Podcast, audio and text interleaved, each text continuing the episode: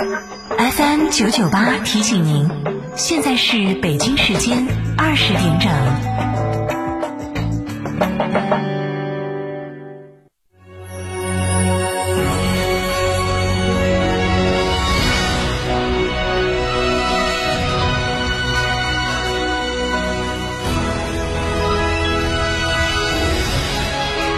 成都的声音 FM 九九点八，成都电台新闻广播。张总，缺资金找摩尔龙有哪些优势呢？摩尔龙一站式金融信息服务平台，贷款产品都来自直牌金融机构，这叫正规。那费用呢？摩尔龙把标准收费都贴在墙上的，让你明明白白消费，这叫诚信。办理方便不？你打六六七七六六七七，有专业服务团队和科技化的系统，为你人工智能匹配最适合你的产品，按照标准化的流程管理为你服务，这叫专业。个人小微企业需要资金就找摩尔龙六六七七六六七。七七，我是钟南山。吸毒严重损害身心健康，是绝望和死亡的代名词。生命只有一次，少年更应珍惜。别让我以为变成我后悔。无毒青春，健康生活。去哪儿耍？院窝子酒庄噻。院窝子酒庄天台山做民宿，还有十年以上的老酒等你喝。院窝子酒庄电话咨询六幺七八七八八八六幺七八七八八八。院窝子酒庄，中国名酒庄哦。色调、风格，一个家应该拥有什么？当有了它，我才明白，安全健康才是我最想给他的家。美化天下装饰采用母婴级环保标准，特别的设计，只给特别的家。美化天下百平整装只需十一万两千零九十一元。美化天下装饰微信预约 C D C D 九六九六 C D C D 九六九六，电话预约八六六四四三零零八六六四四三零零。购车零顾虑，北京汽车开启终身质保新时代，强势推出全系新能源车型免费三电终身质保政策。地址：火车南站西路一千六百一十六号，详询零二八六幺九八八八八七。九九八快讯，这里是成都新闻广播 FM 九十九点八，我们来关注这一时段的九九八快讯。首先来看国内方面的消息，新一轮成品油零售限价调整窗口将在今天晚上二十四点开启。根据国家发改委消息，近十个工作日，国内成品油价格挂靠的国际市场原油平均价格低于每桶四十美元。根据有关的规定，本次汽柴油是不做调整，这也是继今年三月三十一号之后，连续第六次油价不做调整。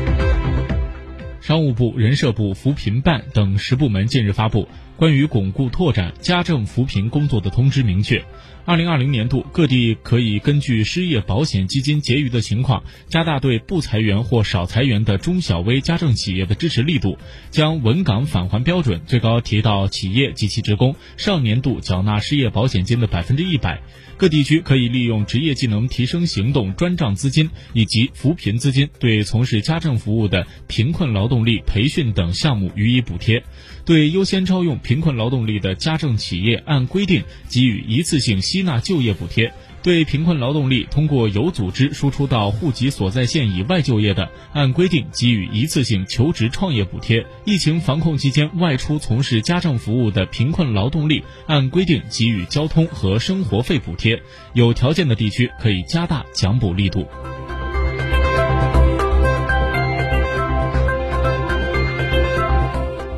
商务部新闻发言人高峰今天表示，根据有关统计数据显示，五月份五月份全国乘用车销量是一百六十点九万辆，环比增长百分之十二点六，同比增长百分之一点八，比二月份回升了近八十个百分点，实现十一个月以来的首次同比正增长。高峰强调，中国汽车市场具有较大的发展空间和潜力，汽车消费需求依然旺盛。随着国内生产生活秩序全面恢复，各项援企纾困政策进一步的落地见效，我国汽车消费市场仍将保持平稳回升的态势。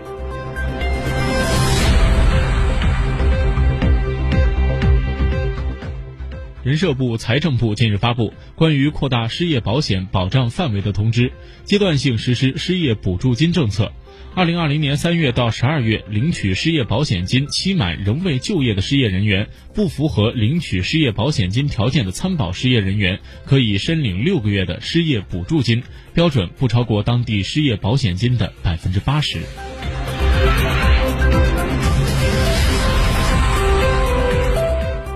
在购物网站上，电子平衡车的销售页面多以青少年为人物主角，甚至是直接将产品描述为智能儿童平衡车，这些都会误导家长将这类产品理解为玩具。家长们往往把电动平衡车当作玩具来选择，或者是当做可以锻炼孩子运动能力的运动器械来选购。今天，中消协发布了消费警示，称电动平衡车不是儿童玩具，不建议为年龄较小的孩子购买。电动平衡车也并非交通工具，切勿在道路上骑行。目前市面上销售的电动平衡车的速度实现是二十千米每小时，最高时速相当于电动自行车的速度，远高于玩具的安安全要求。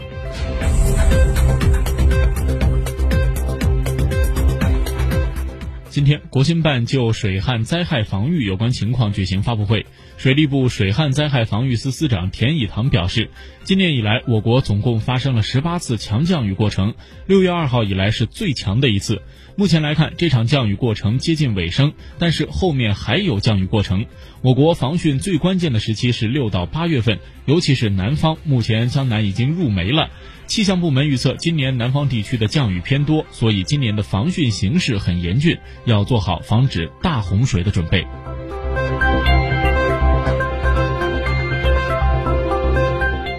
来，把目光转向国际方面。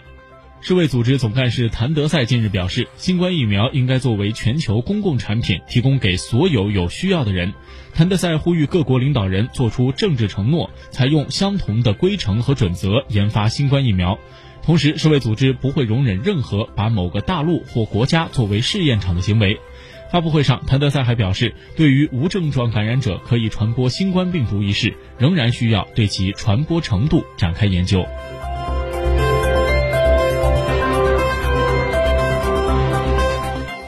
联合国开发计划署在十号指出，目前关于新冠病毒的虚假和具有煽动性、误导性的信息日益泛滥，加重了新冠肺炎疫情对社会的影响。各国政府和国际社会必须联手应对，只有各国政府负起领导责任，抵制错误信息和污名化，才能取得真正的进展。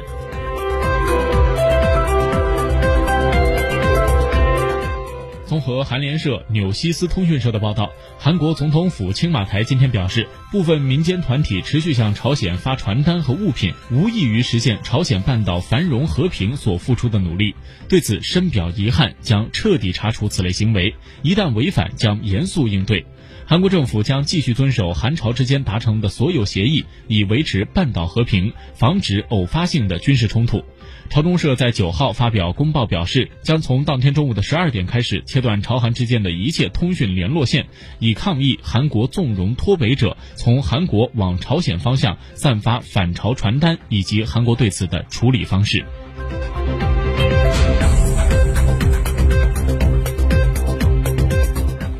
当地时间十一号，韩国最高法院对。